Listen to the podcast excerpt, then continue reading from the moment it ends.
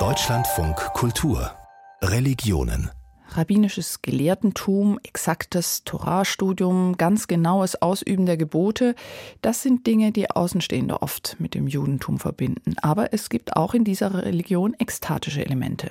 Charlotte Bernsdorf hat sich da auf Spurensuche begeben und sie ist über die Musik und über Gershom Scholems Schriften zur jüdischen Mystik, dem aus Osteuropa stammenden Chassidismus, näher gekommen. Yisgadal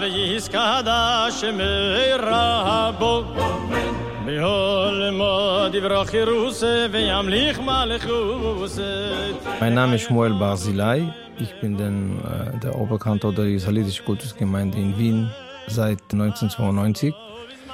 In Jerusalem geboren, aufgewachsen in eine, kann man sagen, chassidische Familie, wo die Musik für mich war sehr, sehr nahe. Mein äh, Urgroßvater war ein sehr bekannter Kantor in Jerusalem.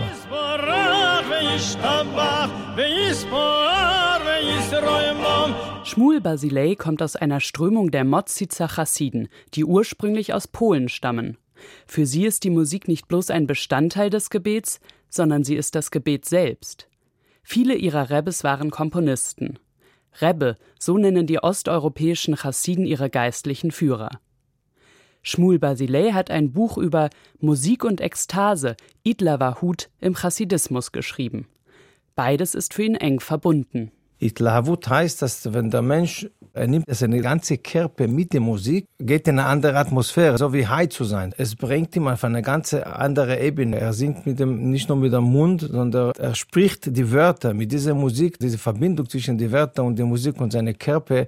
Und dann ist er, er ist eine andere Welt. Er ist nicht einmal da. Er ist mit seinem Kopf, mit dem Text. Er macht zu seine Augen und er ist ganz in einer anderen Atmosphäre.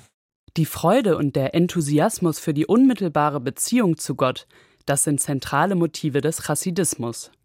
Im Vergleich zu anderen Strömungen des Judentums liegt die Betonung stärker auf der Absicht des Herzens als auf der Gelehrsamkeit. Die Tora wird als lebendiger Organismus verstanden. Schmuel Basilei gibt ein Beispiel. Am Schabbat versammeln sich zahlreiche Anhänger in einem Saal um ihren Rebben, zum sogenannten Tisch.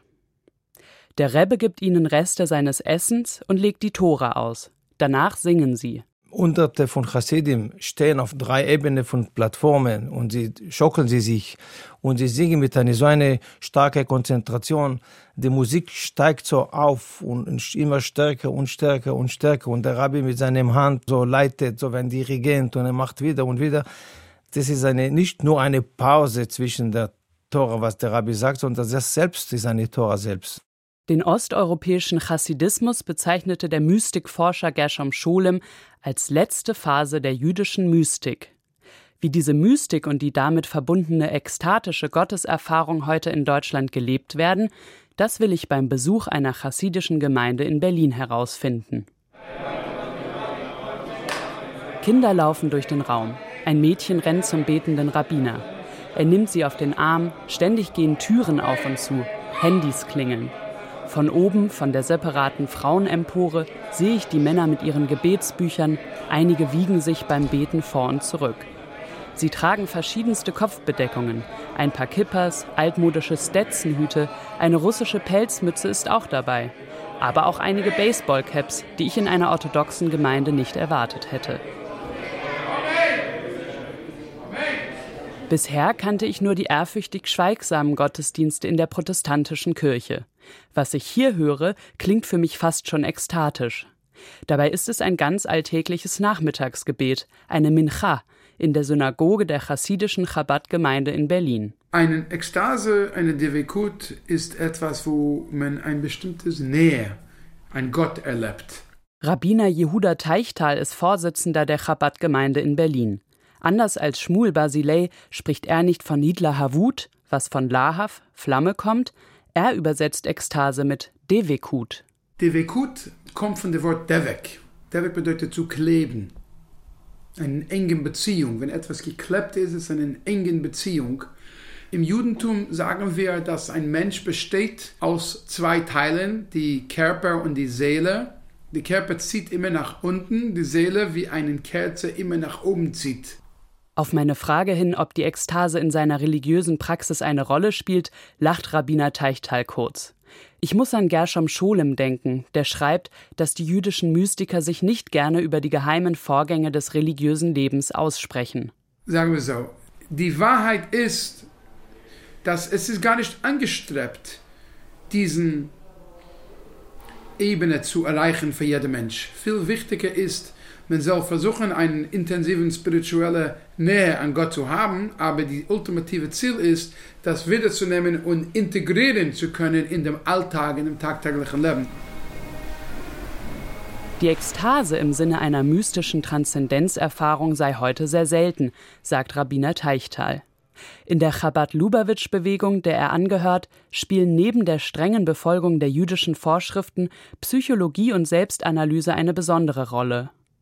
Schließlich ist der Name Chabad eine Abkürzung der hebräischen Worte für Weisheit, Intelligenz und Glauben.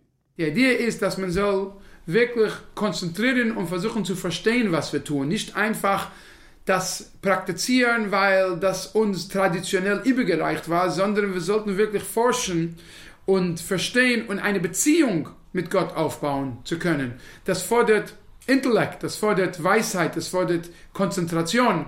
Und wenn es ein intellektuelles Fundament hat, dann sind die Emotionen etwas, die gewurzelt sind. Wenn man Rabbiner Teichtal so sprechen hört, scheint er nicht viel mit den ekstatisch tanzenden, chassidischen Männern in Israel und Uman in der Ukraine gemeinsam zu haben, von denen Videos auf YouTube kursieren.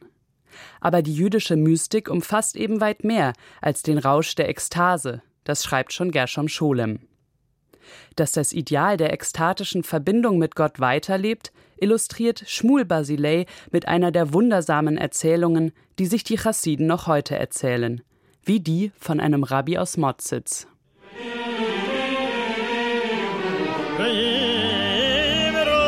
War eine Geschichte, wo er musste in Berlin eine Operation haben und er wollte die Narkose sehr, sehr minimieren, weil man sagt, wenn es Narkose, man kann vergessen ein bisschen unsere Weisheit, was wir gelernt haben. Dann hat er gefragt, wie lange dauert diese Operation. Man hat ihm gesagt, sechs Stunden. Hat er gesagt, ich werde jetzt eine Komposition singen. Das heißt Niguna Ezkera, so heißt das. Und er hat gesungen sechs Stunden. Er hat nicht, nicht gespielt. Er war ganz in einer anderen Atmosphäre. Und der Gesang, den Sie hier gehört haben, war übrigens der des Wiener Oberkantors Shmuel Basilei. Chassidi Kaddish heißt das Stück.